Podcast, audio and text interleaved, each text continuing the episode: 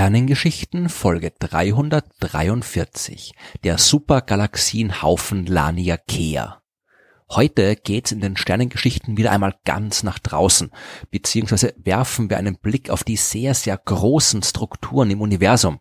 In Folge 63 habe ich ja schon mal über die großräumige Struktur des Kosmos gesprochen, darüber, dass die Erde Teil des Sonnensystems ist, das Sonnensystem Teil der Milchstraßengalaxie, die zusammen mit jeder Menge andere Galaxie einen Galaxienhaufen bildet, der wiederum mit anderen Galaxienhaufen einen Supergalaxienhaufen bildet und die vielen Supergalaxienhaufen im Universum, die bilden noch größere Strukturen.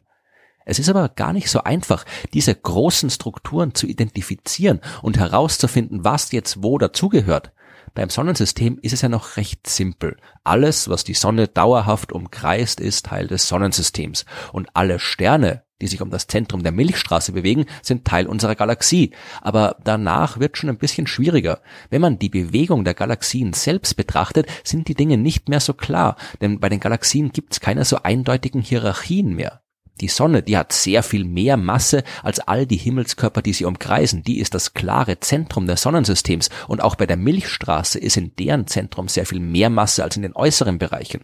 Betrachtet man jetzt aber die Galaxien, die sich in einem Galaxienhaufen bewegen, gibt selten ein einziges dominierendes Objekt, um das herum sich alle anderen Galaxien bewegen.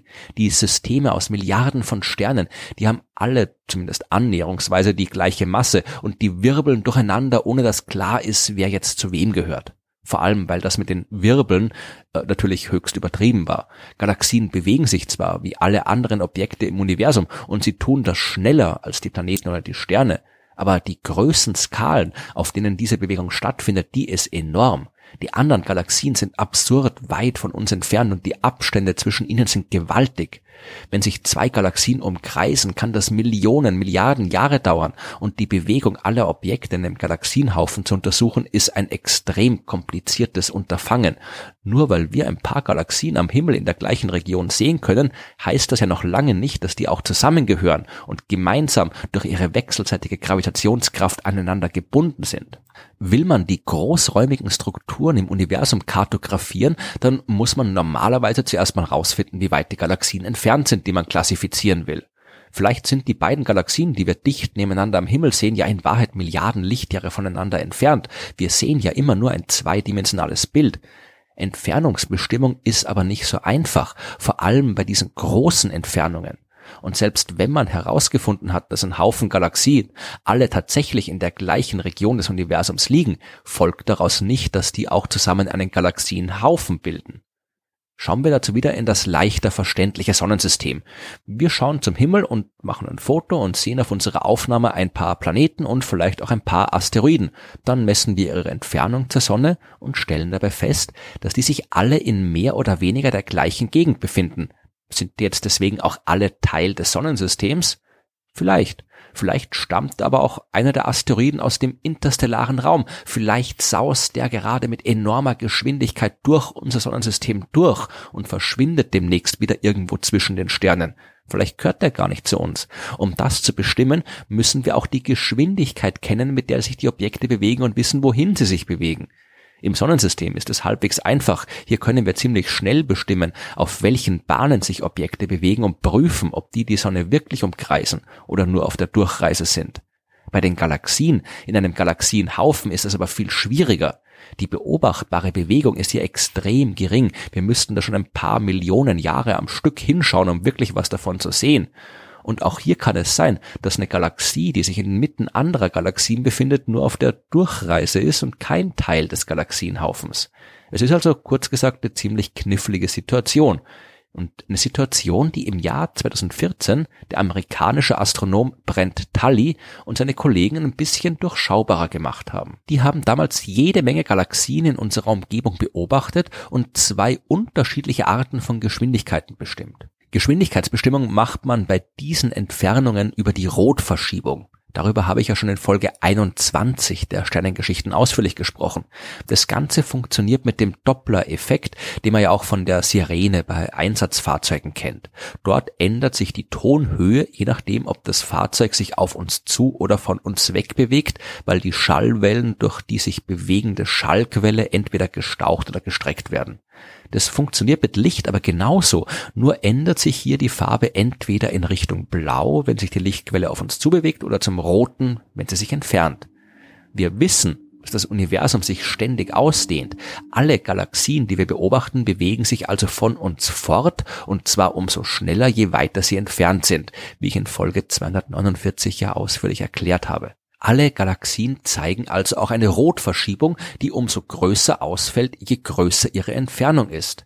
Die Rotverschiebung ist aber eben ein Resultat der Expansion des Universums. Sie entsteht, weil der Raum selbst sich ausdehnt, nicht weil die Galaxien sich durch den Raum bewegen.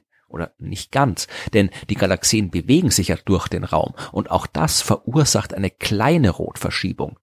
Diese durch die Eigenbewegung der Galaxie verursachte Rotverschiebung, die ist es, die relevant ist, wenn wir wissen wollen, wer zu einem Galaxienhaufen gehört und wer nicht. Denn die sagt uns was über das gravitative Kräftemessen im Universum. Stellen wir uns den einfachen Fall vor. Zwei große Galaxien weit voneinander entfernt und eine dritte Galaxie irgendwo dazwischen in der Mitte. Beide äußeren Galaxien üben eine Gravitationskraft auf die mittlere Galaxie aus. Aber welche ist stärker?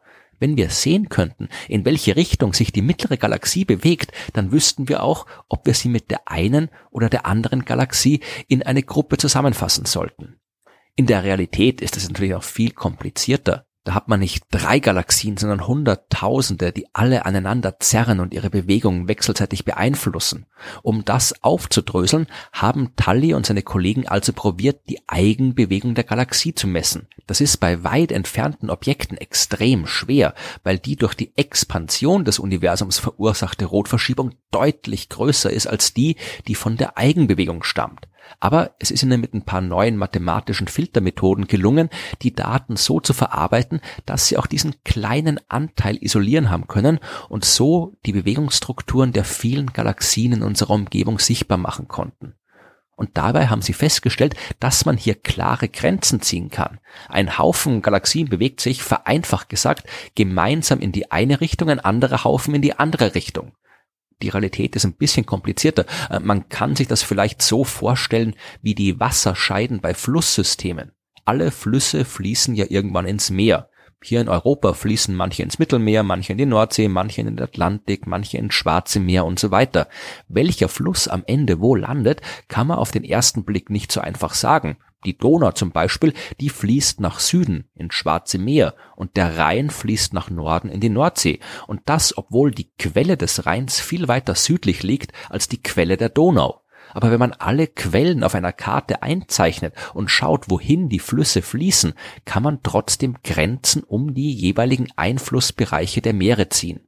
Diese Grenzen sind die Wasserscheiden und so ähnlich funktioniert es auch bei den Galaxien. Man kann Grenzen finden, die die gravitativen Einflussbereiche der Galaxienhaufen voneinander trennen. Beziehungsweise ist in diesem Fall der gravitative Einflussbereich genau das, was man Galaxienhaufen nennt. In diesem Fall haben Tully und seine Kollegen ca. 100.000 Galaxien gefunden, darunter auch die Milchstraße, die sich über einen Bereich von ungefähr 520 Millionen Lichtjahre erstrecken und die alle aufgrund ihrer Bewegung zusammengehören, also sich einen gemeinsamen Einflussbereich teilen. Bisher hat man gedacht, der sogenannte Virgo-Haufen wäre die übergeordnete Struktur, zu der die Milchstraße gehört. Unsere Galaxie bildet ja mit ein paar anderen Galaxien, darunter auch die Andromeda-Galaxie, den sogenannten lokalen Haufen. Und dieser Galaxienhaufen gehört mit ein paar anderen Galaxienhaufen zum Virgo-Haufen. Hätte man gedacht. Die neue Arbeit hat gezeigt, dass der Virgo-Haufen quasi nur ein Vorort einer noch viel größeren Struktur ist, nämlich den riesigen Supergalaxienhaufen, der den Namen Lania Kea bekommen hat. Das Wort stammt aus dem Hawaiischen und bedeutet so viel wie unermesslicher Himmel eine absolut treffende Beschreibung, denn diese mehr als 500 Millionen Lichtjahre durchmessende Region des Universums mit ihren 100.000 Galaxien, zu der auch wir gehören, die kann mit Sicherheit als unermesslich für uns Menschen beschrieben werden. Und noch unermesslicher wird die Sache, wenn wir uns klar machen, dass auch Lania Kea nur einer von sehr, sehr vielen solchen Supergalaxienhaufen im gesamten Universum ist.